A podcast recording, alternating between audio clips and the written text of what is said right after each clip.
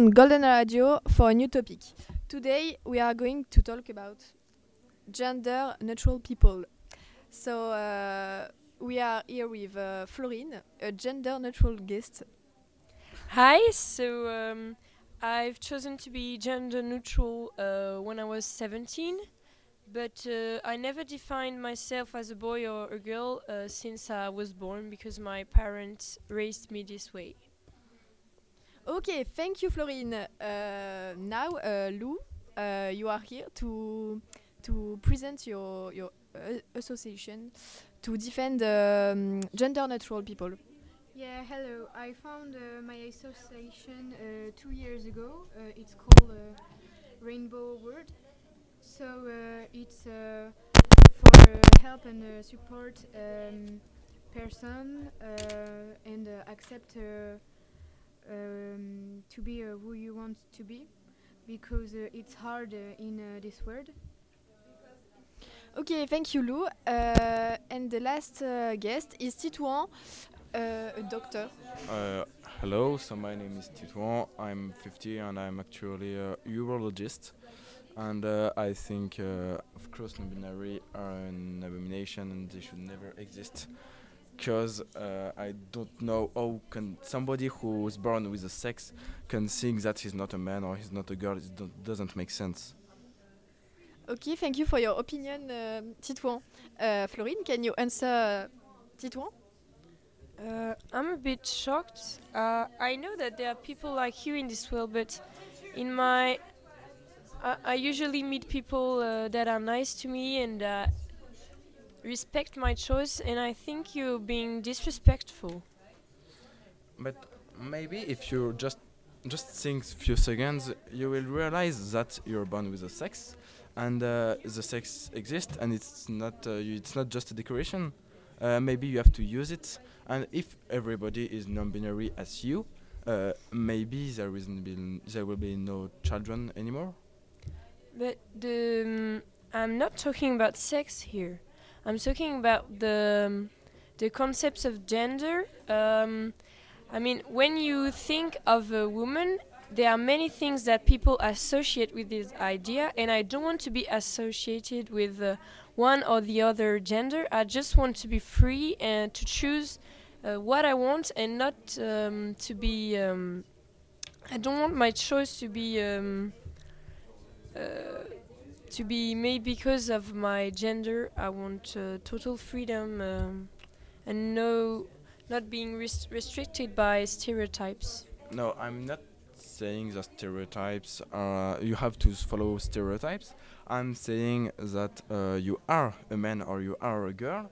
It don't mean that you have, for example, to drive a car or to uh, stay at home, but it means that you have a sex and you're supposed to consider this. But I know that I have a sex and I'm sexually a female. I was born like that and I don't want to change it.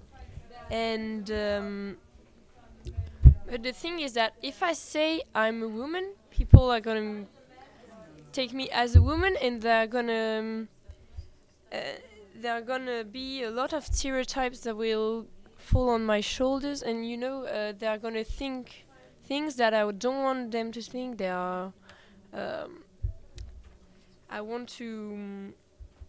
I want people not to to think things before uh, they know me, uh, just because uh, they think, uh, oh, she's a woman. No. Uh, Okay, this debate is on fire, but uh, Lou, have you got something to say about that? Because uh, it's a bit slow, you know?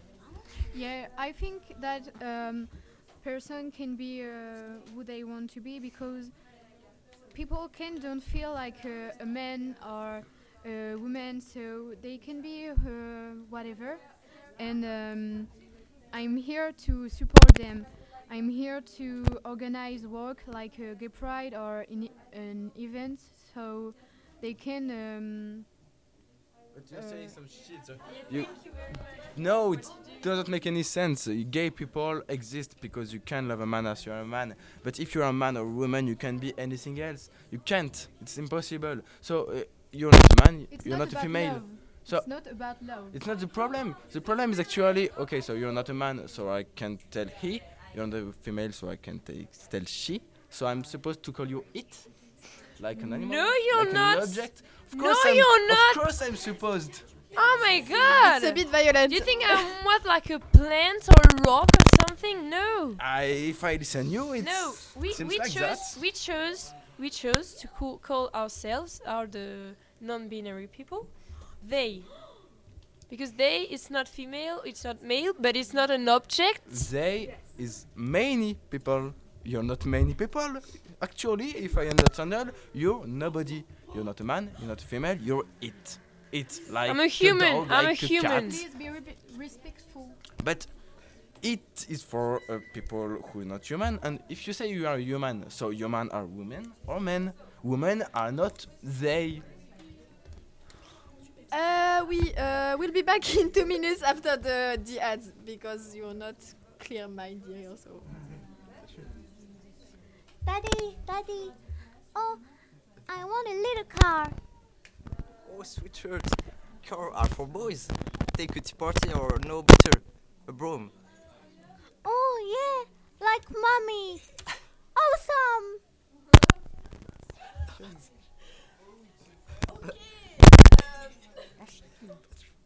we received a call from Riyad. Riyad, uh, what do you want to say uh, at the Golden Radio?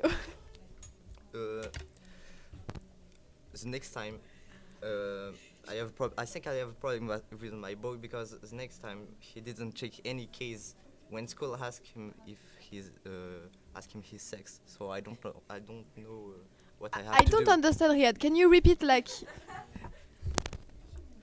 the next time uh, yes? school ask my yes ask my boy if he is a, a boy or a girl so and he checked uh, he didn't check any case so i don't know what i have to do Okay, uh, Lou, maybe you can answer Riyad because he's uh, questioning himself. I think you can be more compassionate with uh, your boy because maybe um, now he uh, doesn't want to define uh, himself. But he have to. He can't just say, "Oh yes, uh, maybe no. I'm not a boy. I'm not a girl. It's I'm not uh, your power time. I'm please. nothing." But there is no power times. Let He's saying talk, some please. shit, and his son is stupid. Titouan, please let uh, Lou talk. Maybe you can uh, ask him and uh, talk to him to um, maybe understand what uh, he wants to be and.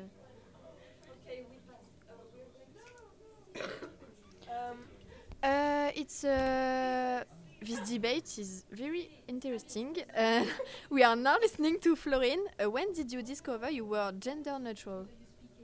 Uh, I wouldn't say that I discovered it. It's, it's more like a choice than something you discover. Um, it's just that, uh, like I said at the beginning, uh, the beginning, uh, my parents raised me this way. They never uh, gave me like girly things because uh, I was uh, sexually a female, but they um, they let me choose whatever I wanted for clothes, for to play, or things like that. And so um, when I was at the age of uh, choosing, uh, I chose to be gender neutral because for me it's the ideal world where no one has to do things because he's a girl, uh, she's a girl or he's a man, but uh, everyone can be uh, who he wants to be uh, and be free and uh, not be defined by a gender. Okay, thank you for your testimony. Uh, maybe Lou, you want to say something to close the debate. Oh, um, no, uh, it's okay. I don't just think that um, people uh, need to respect uh, the choice of uh, the people and be respectful. Okay.